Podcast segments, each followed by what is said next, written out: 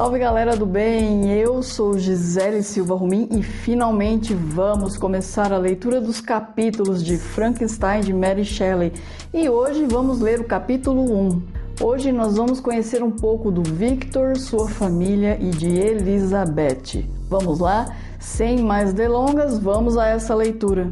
Capítulo 1 Sou genebrino de nascimento e minha família é uma das mais ilustres do país. Meus ancestrais, durante muito tempo, haviam sido conselheiros e altos servidores do Estado, tendo meu pai até mesmo desempenhado várias funções públicas que lhe proporcionaram uma grande reputação. Era respeitado por quantos o conheceram, graças à sua integridade e dedicação à causa pública. Assim, passara sua mocidade ocupado com os negócios ligados à administração de seu país Diversas circunstâncias daí resultantes impediram que se casasse cedo e somente no fim da vida veio a contrair matrimônio, tornando-se pai de família.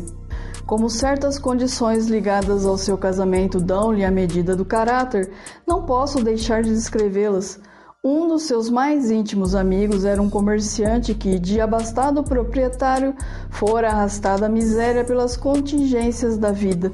Esse homem de nome Belfort era de natureza orgulhosa e altiva o bastante para não poder suportar uma vida de miséria e esquecimento no mesmo país onde anteriormente se distinguira por sua posição e riqueza. Tendo liquidado suas dívidas tão honrosamente quanto possível, mudara-se com sua filha para a cidade de Lucerna, onde passou a viver ignorado e desolado.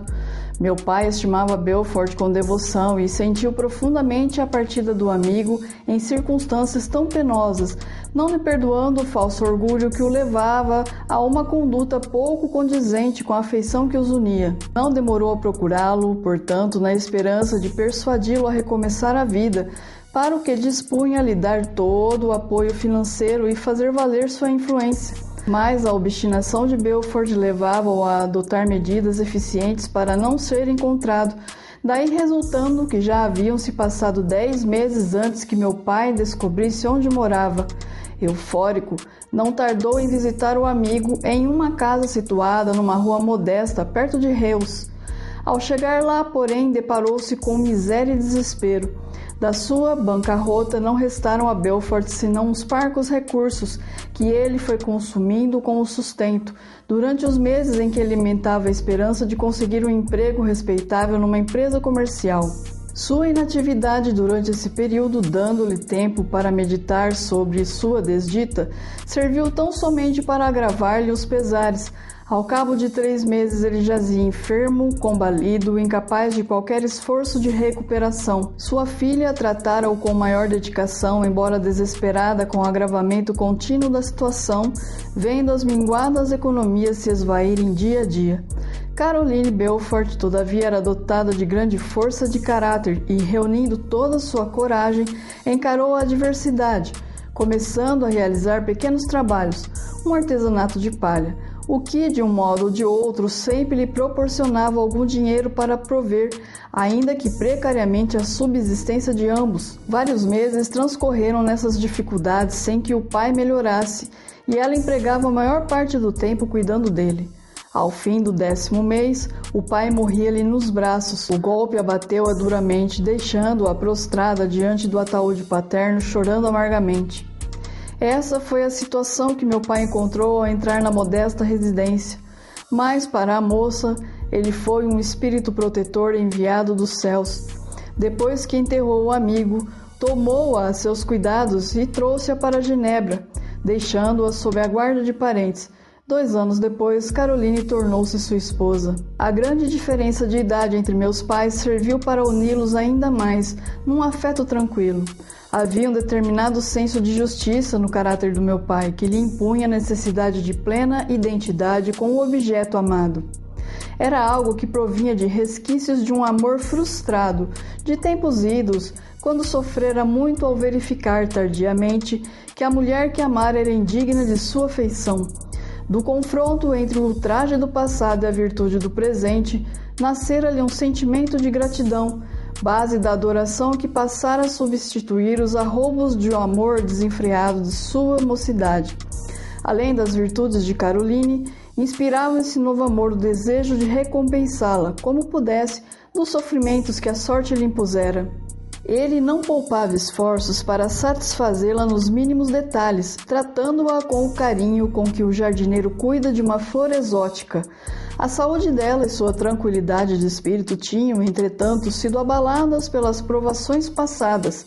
Assim, durante os dois anos que precederam o casamento, meu pai foi, pouco a pouco, desobrigando-se de suas funções públicas de modo a poderem, logo após a união, buscar o ameno clima da Itália, como de fato aconteceu, a fim de que a mudança de ambiente e os atrativos de uma excursão pudessem restaurar as forças e a vitalidade da jovem. Da Itália foram até a Alemanha e a França. Eu, seu primogênito, nasci em Nápoles, acompanhando-os em criança nas viagens.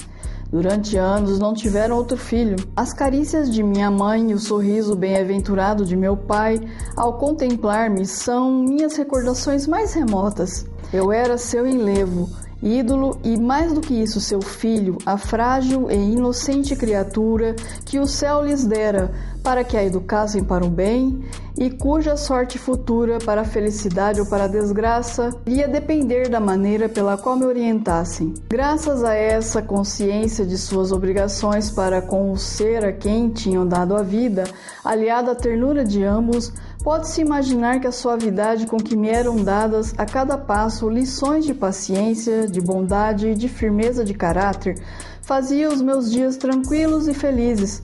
Por longo tempo representei para eles o único cuidado. Minha mãe tinha o desejo de ter uma filha, mas eu continuava sendo o único filho. Quando eu tinha uns 5 anos de idade, durante uma excursão pela Itália, passamos uma semana às margens do Largo de Como. A natural bondade dos dois, mais uma vez, os levara a visitar as choupanas dos menos afortunados, para levar-lhes um gesto, uma palavra, um consolo. Para minha mãe, isso era mais que um dever.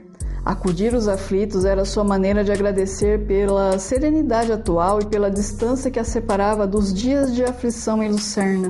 Por ocasião de um desses passeios, o casal teve sua atenção atraída pelo aspecto desolador de um casebre no recanto de um vale, à frente do qual um bando de crianças maltrapilhas parecia o reflexo da penúria em seu interior.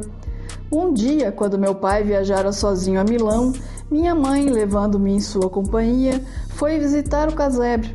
Ali encontrou um camponês e sua mulher, em estado de completa miséria, distribuindo uma minguada refeição entre cinco crianças famintas. Entre estas havia uma que atraiu particularmente a atenção de minha mãe. Parecia ser de outra estirpe. As quatro possuíam olhos escuros e tinham aspecto vulgar.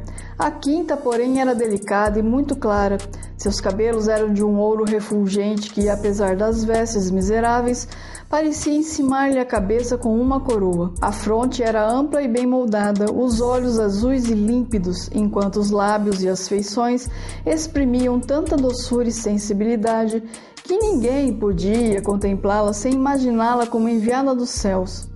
A pobre mulher, percebendo a admiração de minha mãe por aquela criança tão linda, apressou-se em relatar sua história. A menina não era sua filha, mas de um nobre de Milão. A mãe era alemã e morrera ao dar à luz. A criança fora confiada ao casal de campônios para que a criassem. Naquela ocasião, a situação deles era melhor. Não fazia muito tempo que tinham se casado e o primeiro filho nascera-lhes havia pouco. O pai da menina era um desses italianos educados na tradição dos antigos Schiavini, Ognor Fremente, escravos ávidos de honra, um dentre tantos devotados de corpo e alma à libertação da pátria. Fora vitimado por seu ideal, ignorava-se se ainda vivia ou se definhava em algum calabouço nos confins da Áustria. Seus bens tinham sido confiscados e deixara a filha na orfandade e na miséria. A menina continuava, entretanto, morando com seus pais de criação, naquele ambiente miserável, onde florescia como uma rosa entre raminhos silvestres. Quando meu pai voltou de Milão, encontrou brincando comigo na entrada de nossa vila uma pequenina fada dos bosques que parecia inundar de luz o ambiente. Depois de esclarecida sua presença, minha mãe, com o assentimento de meu pai, convenceu o casal de camponeses a confiar a menina sua guarda. Eles estimavam a criança como sua própria filha. Sua presença era uma bênção, mas concordaram em que seria injusto conservarem-na no seu meio pobre e inculto, quando a providência estendia um novo horizonte em seu caminho. O cura da aldeia foi consultado, resultando daí que Elizabeth Lavenza se tornou membro da minha família, para mim mais do que irmã, a companheira adorada de todos os momentos. Quem poderia deixar de amar Elizabeth? A quase reverente devoção que todos lhes dispensavam eram para mim um motivo de orgulho. Na véspera do dia que ingressou em nosso lar, minha mãe anunciara em tom de brincadeira: Tenho um presente para o meu Victor, vou lhe dar amanhã. Quando no dia seguinte ela me apresentou Elizabeth, eu interpretei literalmente suas palavras. Passei a olhar Elizabeth como se fossem exclusivamente meus, uma coisa minha que eu teria de amar e proteger minuto a minuto. Os elogios e agrados que lhe faziam eu os recebia como se fossem exclusivamente meus. Tratávamos-nos familiarmente por primo e prima. Nenhuma palavra poderia exprimir o que sentimos. Elizabeth deveria ser somente minha até a morte. Então é isso, pessoal. Eu agradeço imensamente a todos que estão acompanhando as leituras. Um super beijo e até a próxima.